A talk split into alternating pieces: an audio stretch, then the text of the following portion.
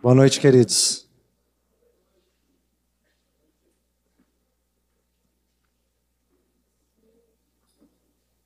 Não posso? posso falar, Samir? Tá certo. Senhor é bom. Aleluia. E habita em nós.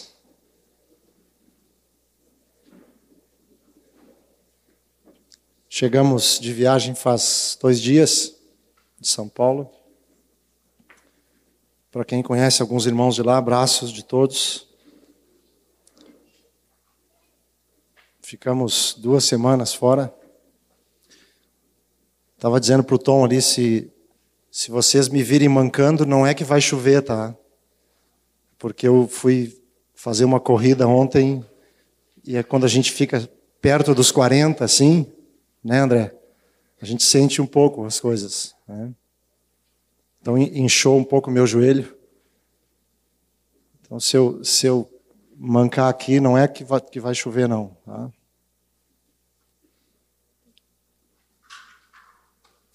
Aleluia. Falando com o Samir hoje, ele me pediu para partilhar uma palavra que compartilhei no domingo.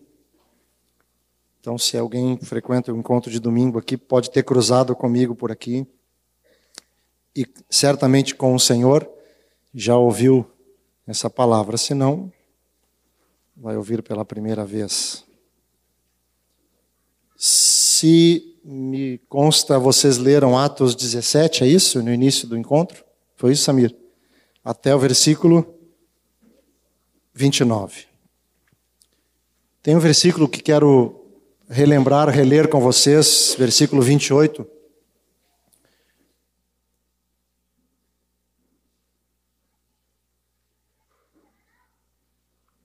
Esse versículo, no início da minha conversão, chamou muito a minha atenção, muitas vezes. E o apóstolo diz: Pois nele vivemos e nos movemos e existimos. Como alguns dos vossos poetas têm dito, porque dele também somos geração. Tem sido profetizado e catequizado entre nós que o Espírito Santo habita em nós. E Deus mora dentro de nós. Que tremendo isso, né, amados? Agora o apóstolo lembra que também nós estamos dentro de Deus. Nele nós existimos e nele nós nos movemos. Que coisa tremenda. Aleluia. Louvado seja o Senhor. Amém, amados? Estão alegres essa noite? Eu pensava que eu não estaria com vocês aqui, mas eu recebi um convite assim, de flash, de última hora. E aí porque nós nos movemos em Deus, né? Então, eu estou aqui com vocês, com alegria. Mas quero dizer uma coisa que o Samir não sabe. Viu, Samir? Quando eu cheguei de viagem, o Senhor falou comigo assim: sábado à noite você estará na reunião. Eu estava resistindo, eu estava resistindo ao Senhor. Eu viria como visitante, porque eu congrego na segunda-feira, eu sou lunático. Lunes, segunda-feira, né? Lunático. João 15. Vamos lá, queridos. João 15. É que eu sou do tempo da Marilã, que as reuniões só eram na segunda-feira. Sou daquele tempo. João 15. Eu quero falar um pouquinho sobre evangelismo. Amém? Vamos tocar nas, nos rudimentos do evangelismo. João 15, todo o capítulo 15 fala de frutificação, mas o versículo, quero ver dois versículos com vocês que nos chamam muito a atenção. Versículo 8 diz assim: Nisto é glorificado meu Pai, em que deis muito fruto, e assim vos tornareis meus discípulos.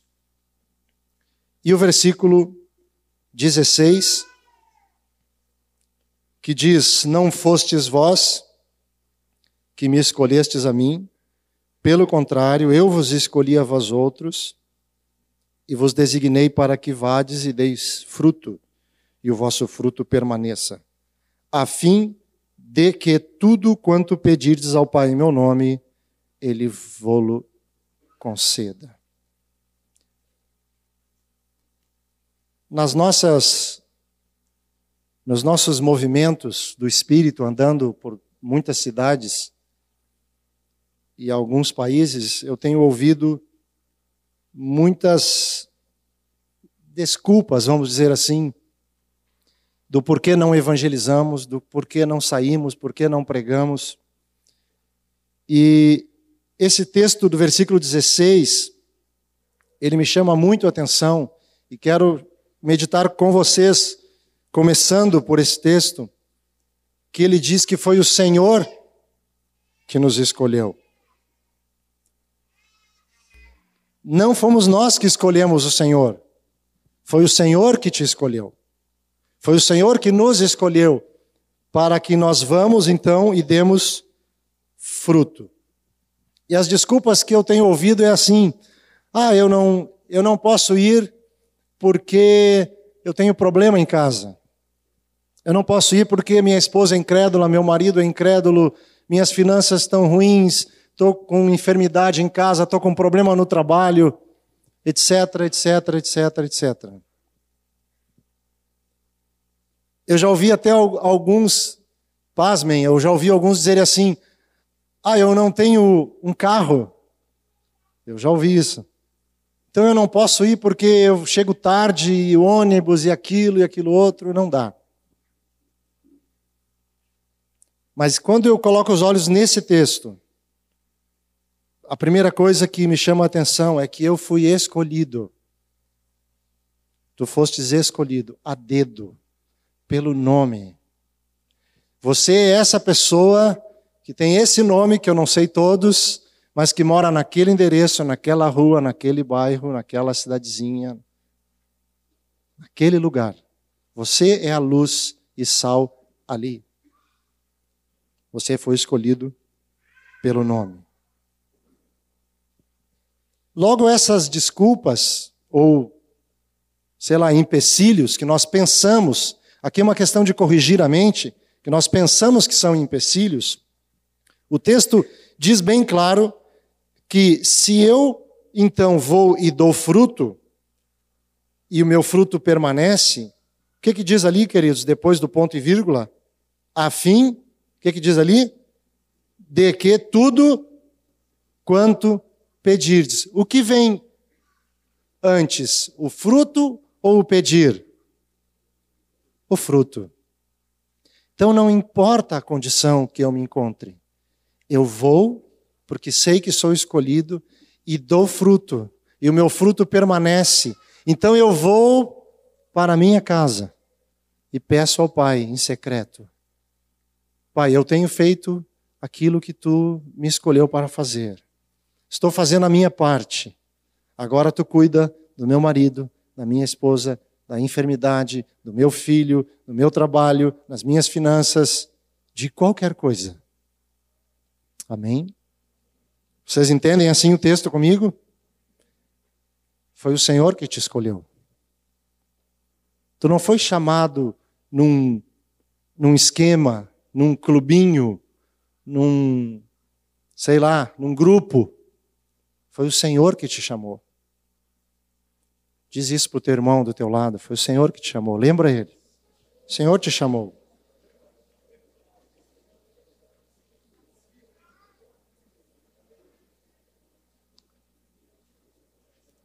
Tem um segredo revelado no Evangelho de Mateus pelo Senhor Jesus, no capítulo 6, que é ensino entre nós há muitos anos. Versículo 36, tem até cântico sobre isso. Buscai pois, em primeiro lugar, aleluia, o seu reino e a sua justiça, e todas essas coisas, que coisas são essas? É, amados?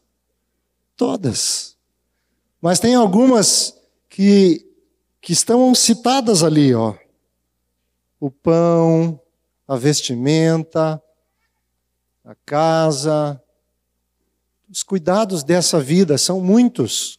Todos nós temos que cuidar das coisas dessa vida. Mas buscai, pois, em primeiro lugar, o seu reino.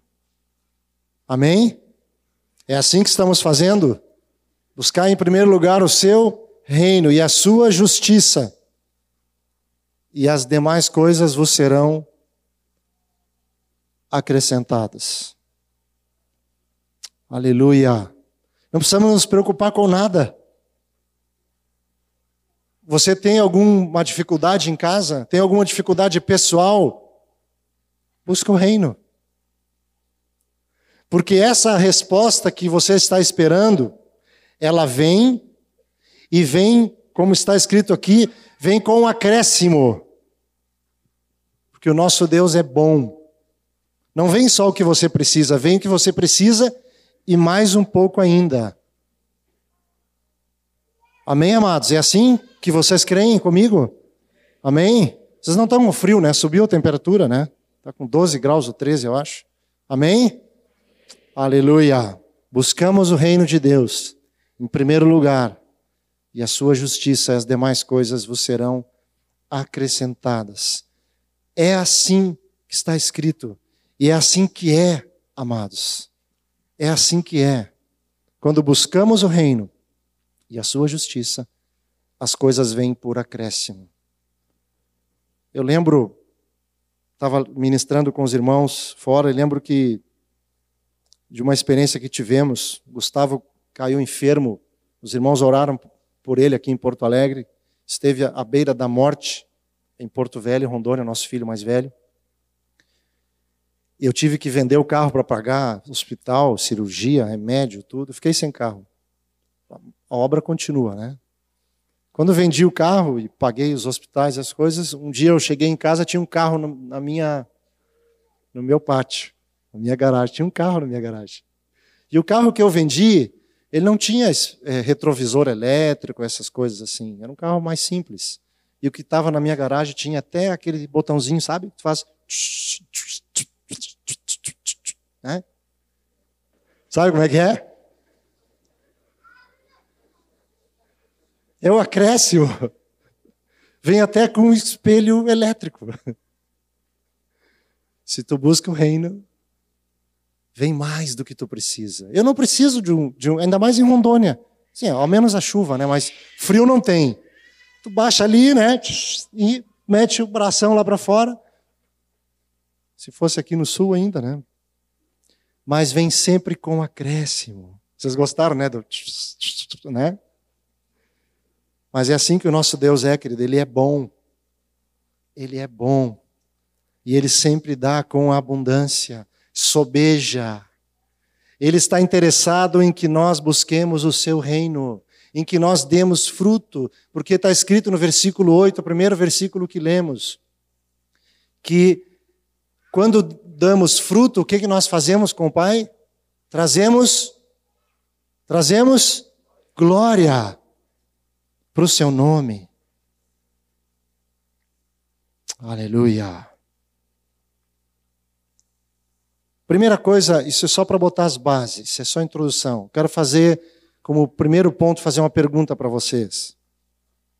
Quem foi o primeiro missionário que Jesus enviou? Então, vamos pela galera mais jovem aqui, acho que os mais jovens estão aqui. Não estão misturados, né? mas a maioria está aqui. Tem adolescentes, eu ouvi um grito aqui quando falou do retiro deles. Quem foi o primeiro missionário? Vamos lá, vamos chutar aí. Copa já passou, mas dá para chutar. Vamos, queridos. Quem foi? João Batista? Pedro, Tiago, João num barquinho? Hã? Alguém arriscou aí? Gente, vocês conhecem as escrituras desde pequenininho. Quem foi o primeiro? Mas ninguém gosta de ser pego. Hã? Aleluia. Tu me ouviu pregar, hein? Tu estava aqui domingo. Tu estava aqui domingo, não vale. Não vale.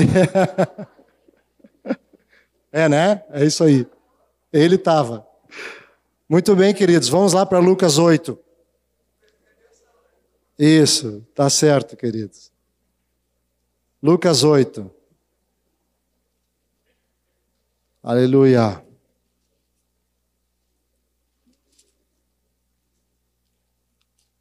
Lucas 8, versículo 26, fala desse homem que é conhecido, ele não, não dá o nome dele aqui, ele é conhecido como endemoniado gadareno. Eu acho que foi de propósito isso aqui, né? Nem nome tem.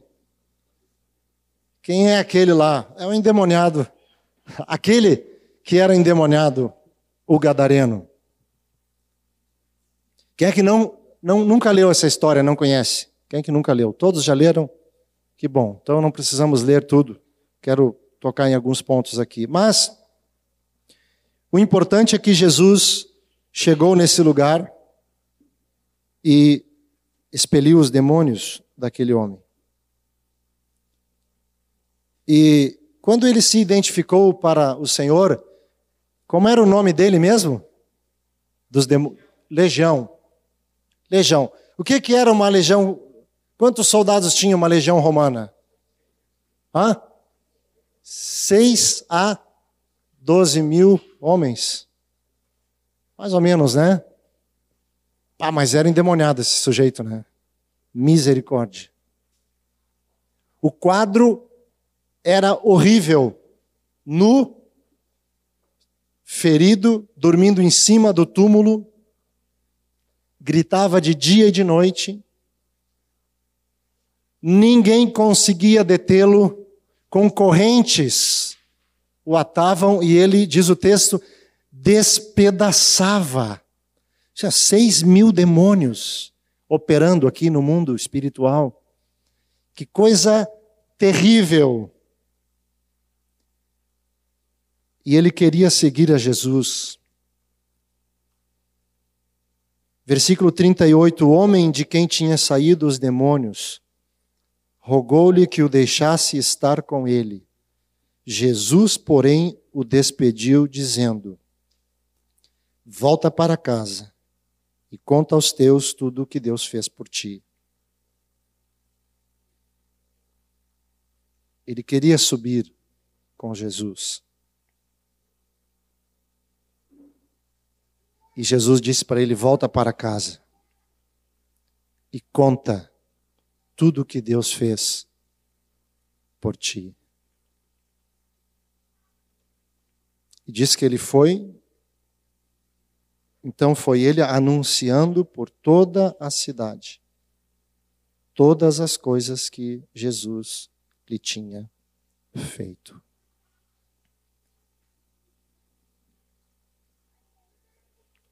Quantos filhos de irmãos estão aqui essa noite? O Senhor mandou perguntar isso para vocês. Quantos nasceram praticamente no Evangelho? Muitos aí, levanta a mão. Ou se converteram muito cedo, os pais eram. Pode levantar bem a mão, vocês estão tímidos aí, porque muita gente. Muita gente. Aleluia.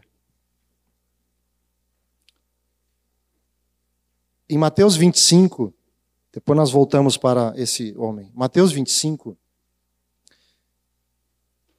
o Senhor conta uma parábola conhecida por nós como a parábola dos talentos. Nem precisa abrir, pode ficar por aí mesmo. A um o Senhor fala que recebeu cinco talentos, outro recebeu três talentos, e o último recebeu um talento. Aquele que recebeu um talento, o que ele fez com esse talento? Ele escondeu, porque sabia que o Senhor ia voltar e ia pedir contas desse talento.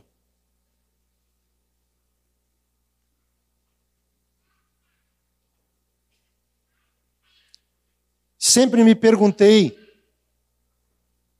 por que, que aquele que recebeu menos do que os outros dois, o que recebeu muito pouco, vamos dizer assim, por que, que só ele escondeu o talento? Por que, que os outros não esconderam? Quem tinha cinco poderia ter escondido três para garantir, sair para negociar com os outros dois. Quem tinha três poderia ter escondido um ou dois, e assim por diante. Por que, que só o que recebeu um talento escondeu? Sempre me perguntei isso.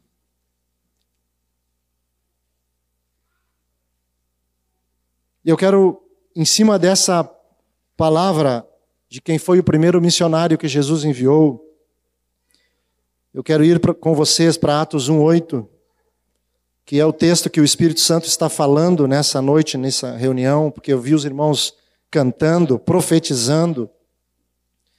Um texto que está na, catequizado na nossa mente e coração, que diz: Mas recebereis poder ao descer sobre vós o Espírito Santo, e sereis minhas testemunhas, tanto em Jerusalém, como em toda a Judéia e Samaria e até os confins da terra.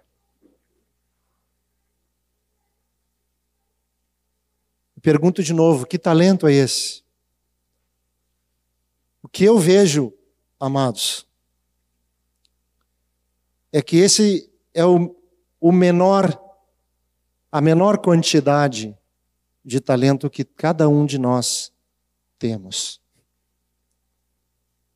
É pouco, né? A presença, a habitação do Espírito Santo de Deus em nós. É pouco? Está aí o Espírito. Quando saímos daqui, ele sai conosco. Entramos no carro, ele vai conosco. Vamos para o trabalho, ele vai conosco. Vamos para a escola, ele vai conosco. Vamos tomar banho, ele vai conosco. Todos nós que somos batizados, o Espírito Santo veio fazer habitação. E depois nós fomos cheios do Espírito. E recebemos poder para testemunhar. Fica essa pergunta: por que nós enterramos esse talento? Por isso que eu olho para esse homem conhecido como endemoniado gadareno. Eu ouvi uma história, se não estou enganado, eu ouvi aqui em Porto Alegre. Eu já andei por tantas cidades que eu não, não. Eu ouço as histórias e fica fácil eu contar, porque não interessa onde é que foi, né? Mas eu acho que eu ouvi aqui de um irmão que contou de outro lugar. Que um, um trabalhador no escritório, um irmão, ele tinha um colega de trabalho e tra eles trabalhavam juntos há 10 anos.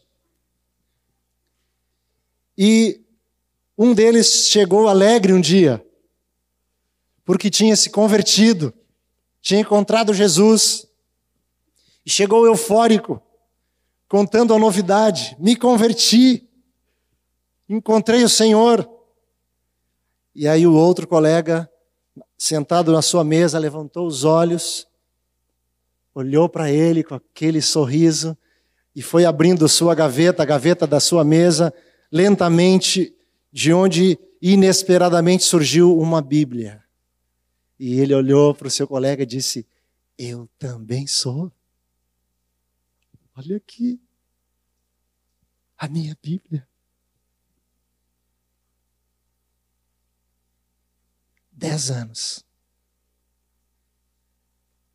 Por que tu nunca me falou então que tu era?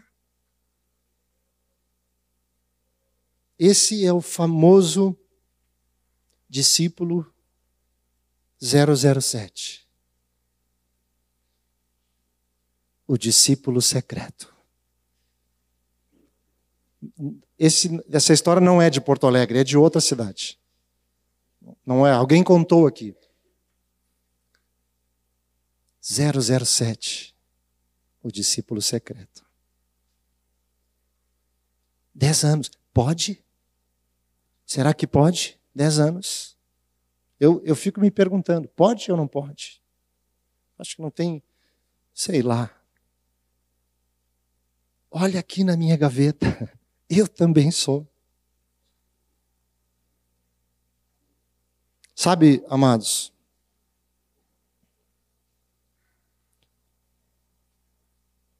vamos voltar para o Gadareno.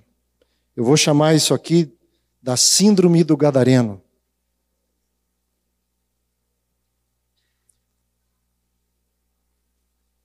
Vamos ser, vamos ser coerentes nós, vamos pensar juntos. Eu fui líder caseiro aqui em Porto Alegre há alguns anos.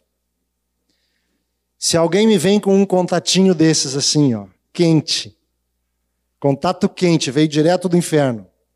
Seis mil demônios. Hein? Tu levaria esse cara para tua casa, para o teu grupo caseiro? Hã? Tu levaria ele para o teu grupo? Foi liberto.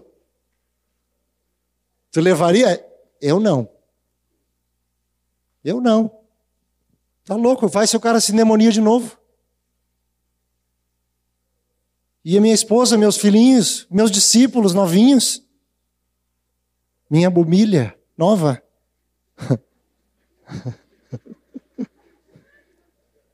É engraçado, mas eu nem tenho mobília, não tem problema. Hein, amado? Tu levaria para o teu grupo? Eu não. Hein, Samir? Tu levaria para o teu grupo esse cara? Vamos... Depois a gente conversa, depois da reunião. Eu não levaria, eu já respondo no ato, eu não levaria. Não tem garantia nenhuma que o cara está liberto. Saiu seis mil, quem é que me diz que não pode sair mais seis? Quer dizer, se manifestar mais seis, que é pior sair, seria bom, né? Contato quente, cheirando a enxofre.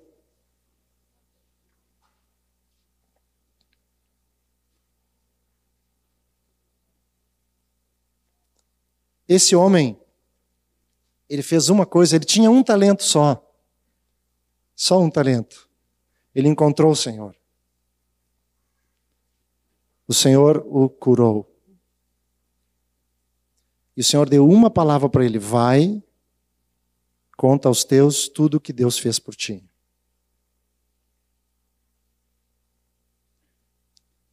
Fica essa pergunta: por que, que nós não somos esse missionário? Por causa disso, amados, nós não queremos ser vistos assim.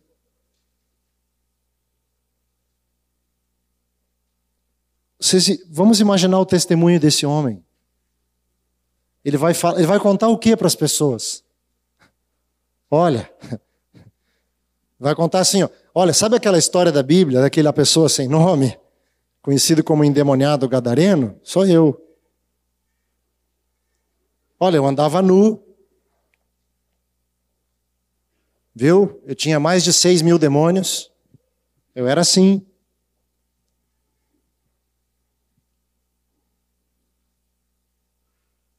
Ninguém, ninguém quer ser visto como problemático, né?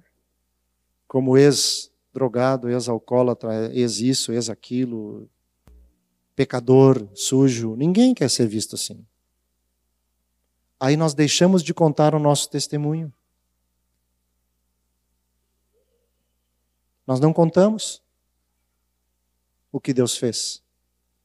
Fica aqui o desafio para vocês que nasceram praticamente dentro de um lar cristão. O que, que tu vai contar? Hã? Muitos já fizeram essa pergunta para mim. Tá, mas o que, que eu vou contar? Eu nunca fiz isso, nunca fiz aquilo, nunca fiz aquilo outro. Pois é, né?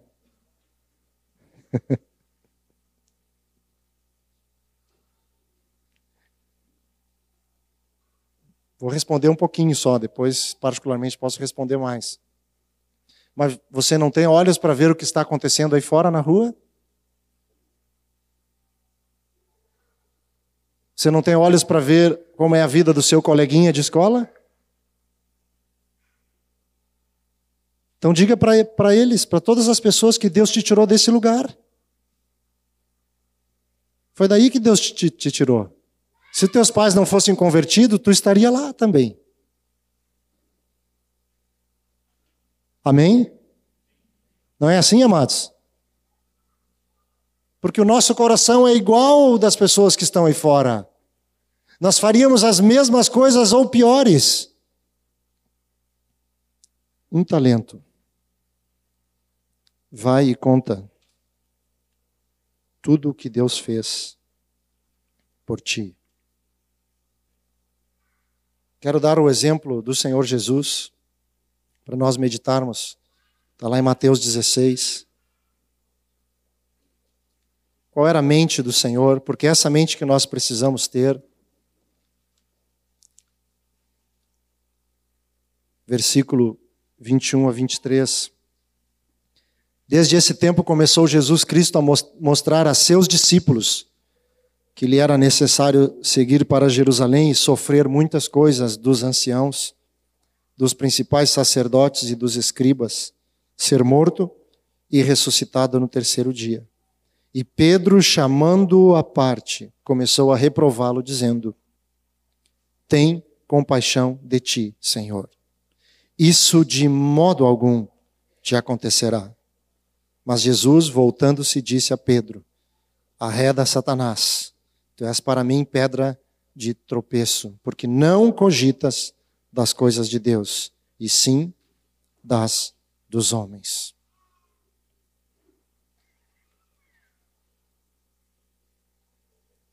tem compaixão de ti. Eu penso que nós precisamos ter, precisamos ter essa mente, a mente do Senhor.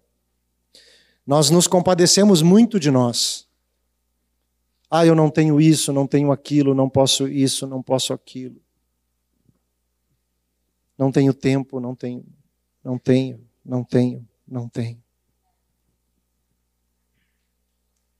Precisamos cogitar das coisas do reino. Amados, quanto vale uma vida? Qual é o preço que vale por uma vida? Qual é o preço que vale eu pagar por uma vida? Hein, queridos? Quanto vale? O meu sofrimento. Está aqui o que Jesus falou para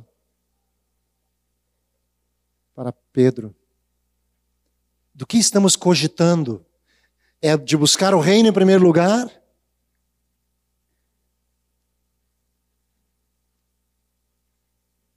Temos que tomar nossa cruz. Perder, no bom sentido da palavra, quero animar vocês, queridos, perdermos a vergonha. Entende o que eu quero dizer? E abrir a boca. Se tu foi alguma coisa no passado, Perde a vergonha e fala: Olha, irmãos, queridos, eu fui achado lá, mas não estou mais lá, estou aqui agora. Estou em Cristo. Mas eu vejo essa cogitação. Eu, eu, eu posso imaginar a pressão que vocês mais jovens sofrem nas escolas.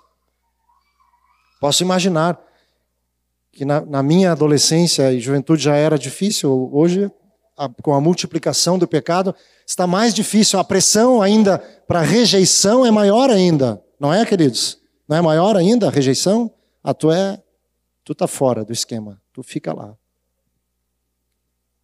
Tu é crente, tu é discípulo, tu é esquisito.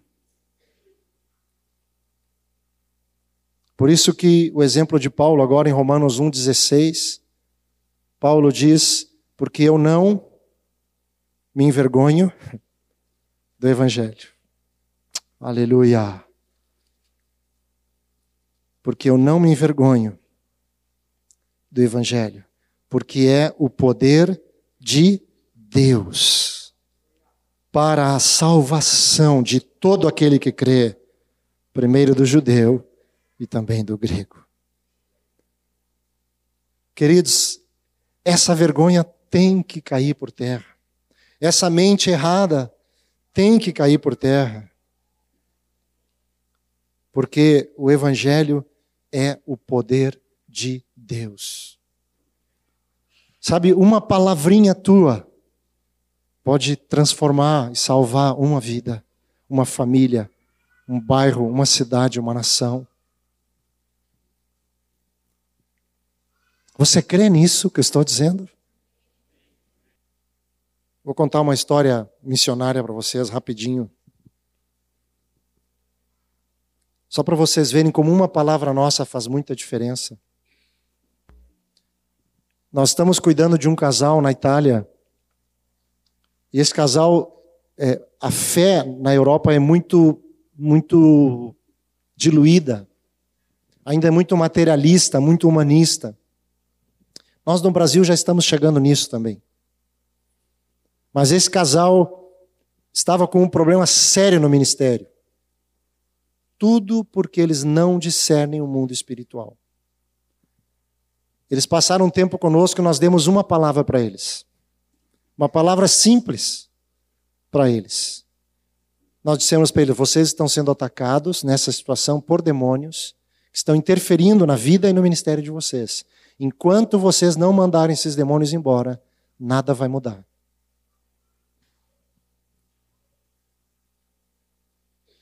Pouco tempo atrás eu recebi uma ligação dele, dizendo exatamente isso: Vilário, tudo mudou. Porque eles oraram. Ah, Vilário, mas isso, isso é tão simples. É simples para vocês que nasceram e cresceram ouvindo isso repetidas vezes em retiro de criancinha, de 3 a 6, de 9 a, não sei o quê, de 12 a não sei o quê, de 15 a não sei o quê, de 18, você ouve, ouve, ouve, ouve, e quando o diabo aparece, tu manda ele embora. Para quem nunca ouviu, é o sinal dos sinais, o milagre dos milagres. Salvamos o ministério do irmão com uma palavra. Eu disse para ele: tu vai chegar na tua congregação, tu vai dar um grito com o diabo, tu vai mandar ele embora, porque ele está reinando lá. Ele me ligou feliz, dizendo: eu mandei o diabo embora. Um homem de cinquenta e tantos anos. Nunca tinha feito isso.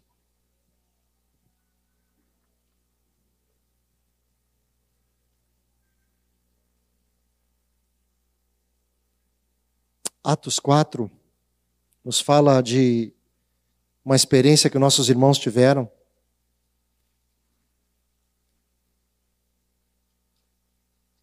Depois de haverem sido presos, espancados. E o sinédrio disse para eles: Olha, vocês, nós proibimos vocês de pregar sobre o nome de Jesus. E eles disseram assim: Pois nós não podemos deixar de falar das coisas que vimos e ouvimos.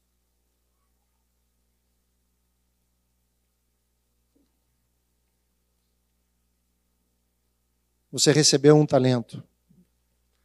Que talento é esse, amados? Nós estamos vendo hoje ser testemunha. Ser um proclamador do Evangelho do Reino. Pegamos dois exemplos, Jesus e Paulo. E agora os apóstolos. E os apóstolos dizem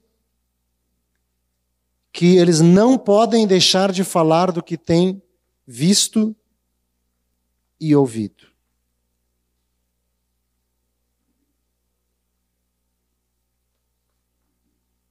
Essa é outra pergunta que o Senhor me fez. Vilário, o que, que você tem visto e ouvido? Que eu não posso deixar de falar do que eu vejo, do que eu ouço.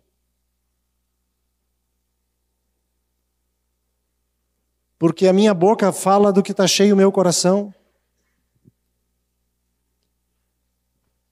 Nenhum de nós aqui foi preso e espancado e proibido de falar no nome de Jesus.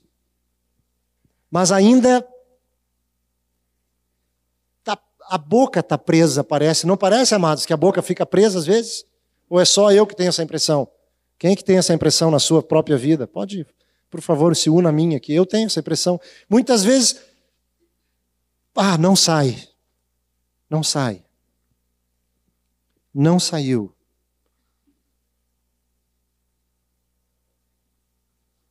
Vocês ouviram a história de David Wilkerson? Já leram, ouviram alguma coisa sobre a história dele? Esse homem, ele descobriu que ele ficava mais de duas horas na frente da televisão em casa à noite. Aí ele fez um propósito com Deus. Ele disse para Deus assim: Olha, eu vou. Se eu vender minha televisão em. Agora eu não lembro direito, em questão de meia hora, ele orou, orou, orou, disse: Se daqui eu vou botar no jornal, vou anunciar minha TV. Se a sair a notícia em meia hora eu não vender minha televisão, é porque tu não quer que eu ore, que eu te busque. Mais ou menos assim, né? Quem conhece a história dele, mais ou menos assim. Quando saiu a, o anúncio da, da venda da televisão dele, alguém ligou para ele em 15 minutos. Depois que saiu no jornal. Disse: ah, é você que está anunciando uma televisão assim, assim? Pra... Sim, sou eu mesmo. Ah, eu quero comprar. Sem ver, sem ter visto. Quando deu 29 minutos, a pessoa estava na porta dele pegando a televisão. Será que Deus queria que ele orasse? Hein? Faz um teste, bota a tua TV à venda.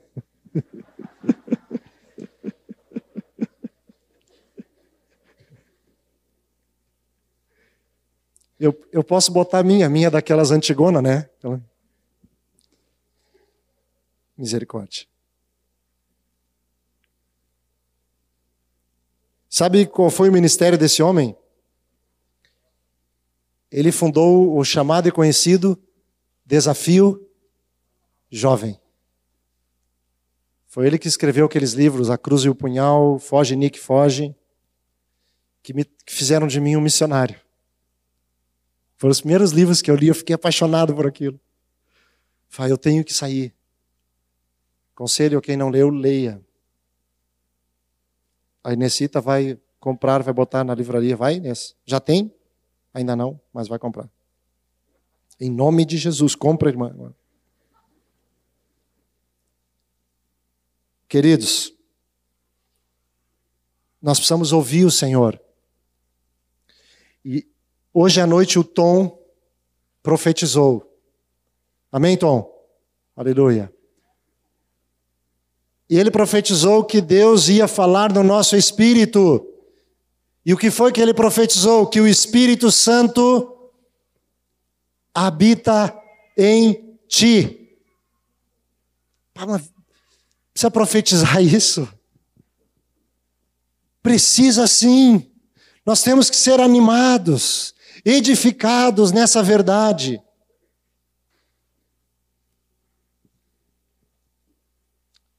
João 1,14, o que, que diz lá, queridos?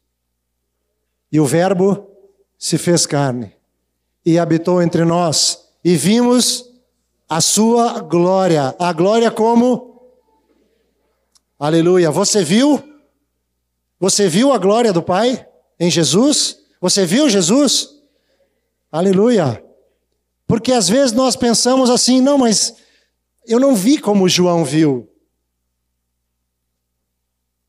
Mas em João 20, 29, diz assim: Bem-aventurados os que não viram e creram. Queridos, foi falado e orado aqui, nós, nós, o justo, ele vive e anda por fé. Eu sei quando Jesus apareceu na minha porta.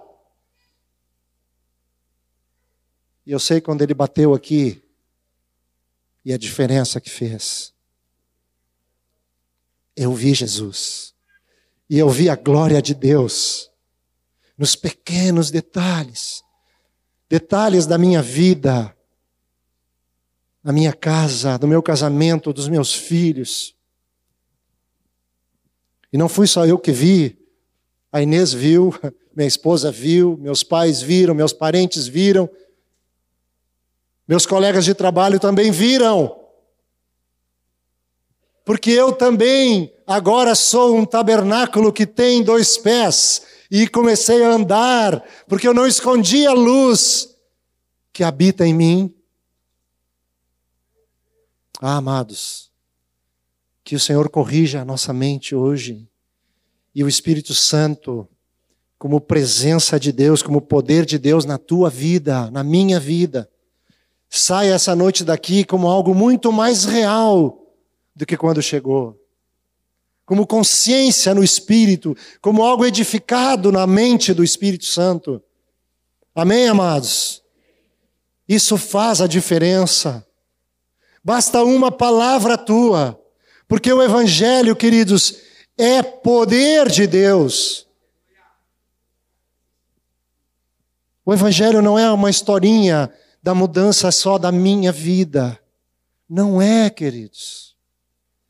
Não é. Só a historinha da mudança da minha vida já é algo fantástico. Mas o Evangelho é o poder de Deus. Essa, esse é o fundamento, é a base de tu ser um evangelista eficaz.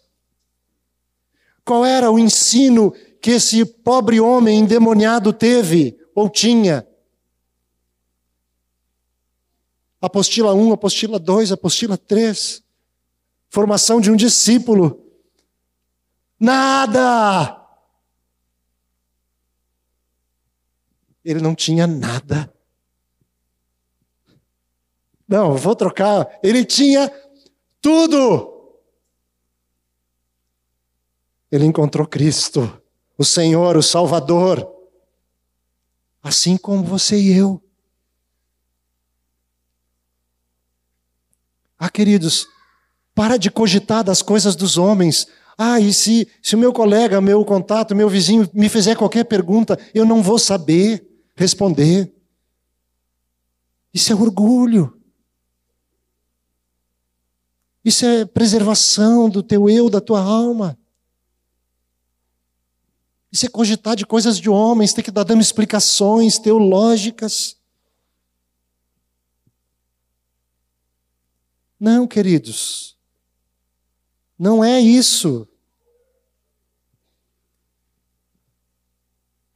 Não tem cuidado de ti. Não precisa. O Senhor cuida de ti. Essa é a parte dele.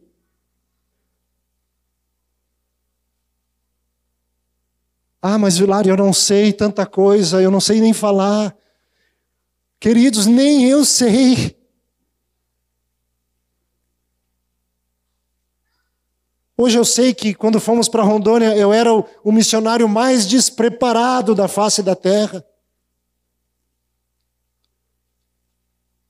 Mas o Senhor nunca me deixou sozinho. Uma vez eu preguei para mais de 300 homens na cidade de Ariquemes, primeiro ano de missão. Os pastores ouviram um rebuliço que estava acontecendo em Porto Velho, e era um santo rebuliço. Nós queremos conhecer esse pregador. A única coisa que eu tinha era fogo, conhecimento não tinha nenhum, mas tinha vontade de obedecer ao meu Senhor. 300 homens. Aí eu trouxe uma palavra, tinha um quadro atrás, nas minhas costas, assim. Era um anfiteatro enorme. E quando eu terminei de pregar, falei com o pastor que havia me convidado, estava ao fundo, um senhor mais, mais velho. Eu disse, era essa palavra que eu tinha. Aí ele se levantou e disse assim para mim: Então agora, Vilário, está aberto para perguntas. Aí eu gelei da cabeça aos pés. Eu falei, ai, Senhor, 300 homens. Na segunda pergunta, o cara me matou já no ato. Me fez uma pergunta que eu não sabia a resposta. Eu falei, e agora? O que eu vou fazer? Tinha um giz numa mesinha assim que me deram. Eu peguei aquele giz, Virei as costas assim como estou virando para vocês, comecei a orar em línguas e fui para o quadro assim, né? Misericórdia, Senhor, o que, é que eu faço agora? Quando eu cheguei no quadro, disse o Espírito Santo: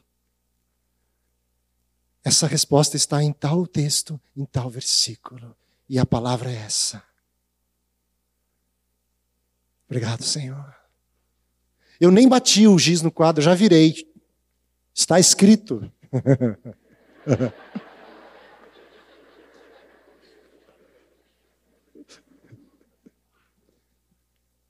Glória a Deus. Glória a Deus, amados. Aleluia. Abre a tua boca que eu a encherei. Quem conhece as coisas do Espírito é o Espírito.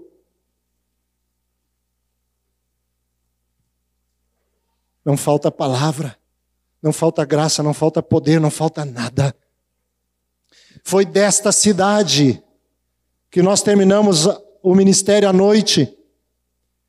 E nós estávamos em Rondônia e os postos de gasolina fechavam. Vou contar essa para vocês, porque o Senhor está mandando contar. E eu estava com o carro no tanque na reserva. E não tinha combustível. E nós viajamos 200 quilômetros sem gasolina. Amém? Vocês creem? Aconteceu mais de uma vez. Glória a Deus. Quando orávamos, o ponteiro subia. Aí pensamos assim, já está num quarto, pode parar de orar agora. Parávamos de orar, reserva. Orávamos de novo, o ponteiro subia. Parávamos de orar, reserva. Oramos 200 quilômetros. Precisa de outro combustível? Se tu está pregando o evangelho, se tu precisa de combustível, não. Não precisa. Amém, amados? Tu não precisa saber, tu não precisa ter. Tudo o que tu precisa é crer que o Senhor te escolheu pelo nome.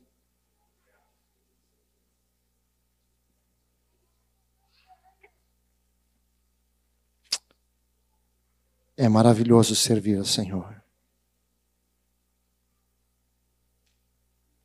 Aleluia. Vão aparecer aqueles, como está lá em Mateus 13, 55, vão aparecer aqueles que, que têm uma visão natural das coisas.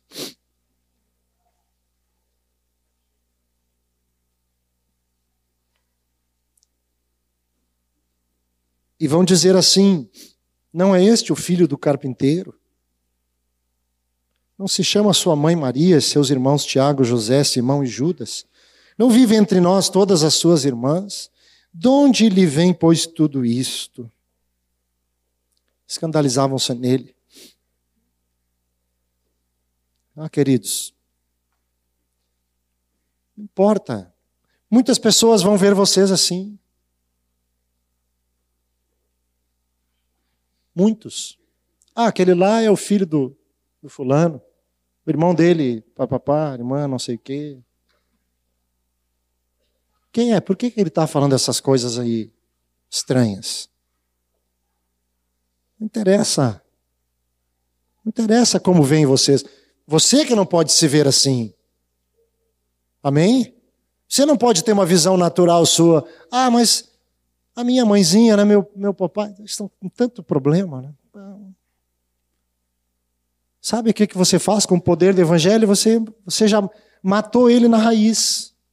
A visão natural. Ah, mas isso aqui não foi resolvido ainda, então, sinal que Deus não está comigo.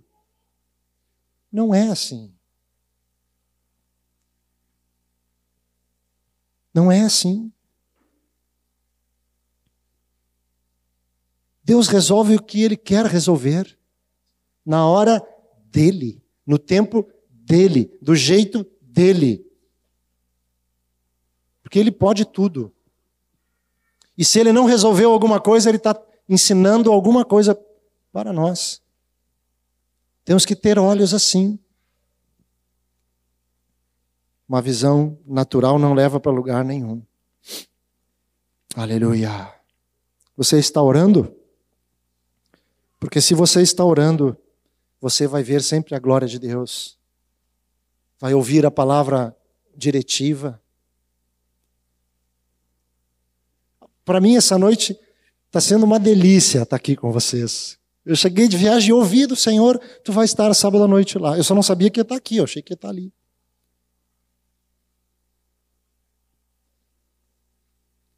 Porque Deus é bom.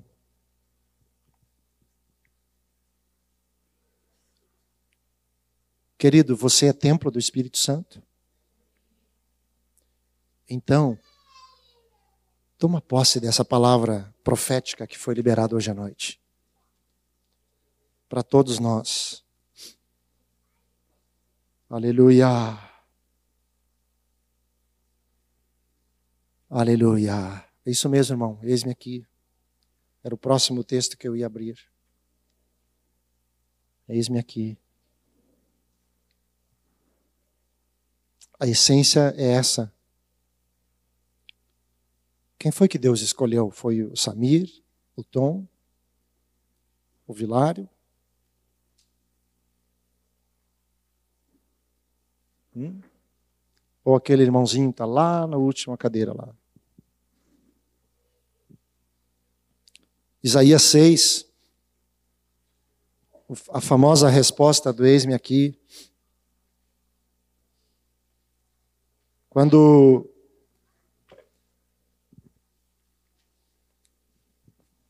Quanto tempo eu tenho, Samir? Ah, mais uns 50 minutos? Hein? Não, eu vou me apressar aqui. Me apressar aqui. Oh, foi o Samir que mandou, tá? Isaías 6.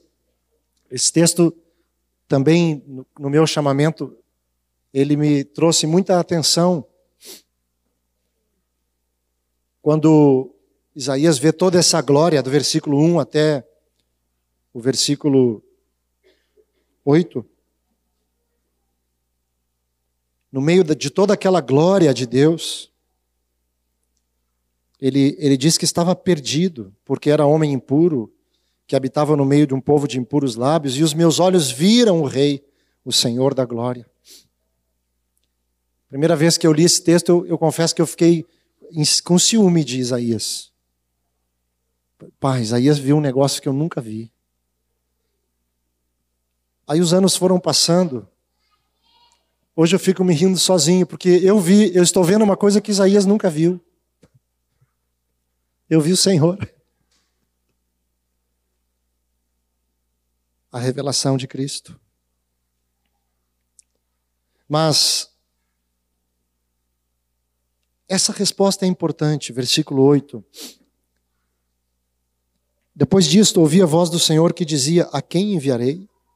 E quem há de ir por nós? Disse eu. Disse eu: Eis-me aqui. Envia-me a mim. Eu, eu, eu disse isso para o Senhor. Aqui, amados, é que essa visão aqui ela é pessoal. Você não viu o Senhor?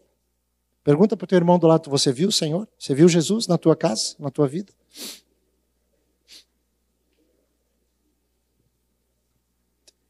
Então vamos ter essa visão clara hoje, que foi profetizada. Vamos ter clara essa visão hoje para terminarmos aqui. Qual vai ser a resposta que você vai dar? Sabe qual é o problema aqui, amados? O problema aqui é o seguinte: é que quando nós temos a visão, fica olhando junto comigo para Jesus, eu estou tendo a visão.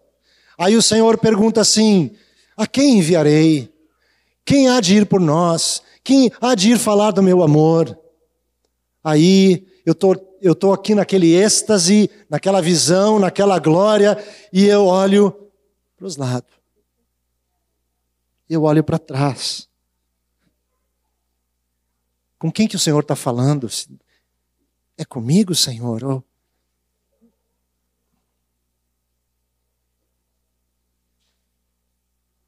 Por que, que o Senhor perguntou isso para Isaías? Só estava ele lá.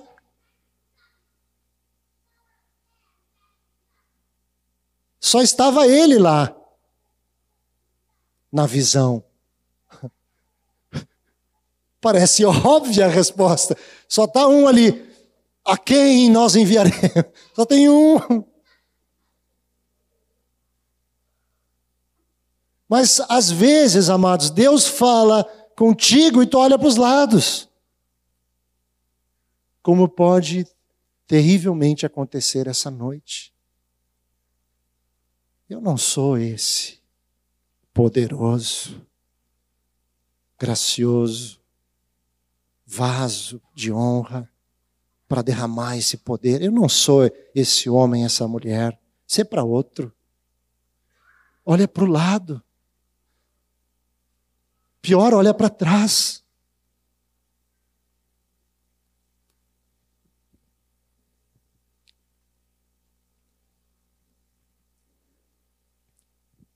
Tu foi chamado pelo nome. Eu sei que eu fui escolhido antes que eu nascesse.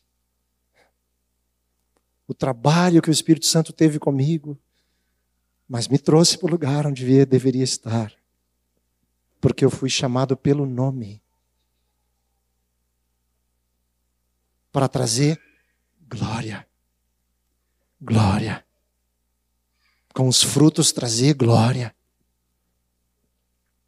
Qual vai ser a resposta que você vai dar essa noite? Hum? Você está vendo Jesus como eu estou vendo? O que, que você vai dizer para Jesus? Senhor, eis-me aqui. Envia-me. Amém. Oramos. Baixa a tua cabeça, vamos refletir sobre isso. Senhor Jesus, Tens renovado a tua palavra essa noite profeticamente entre nós. Somos templo, habitação do teu Espírito Santo.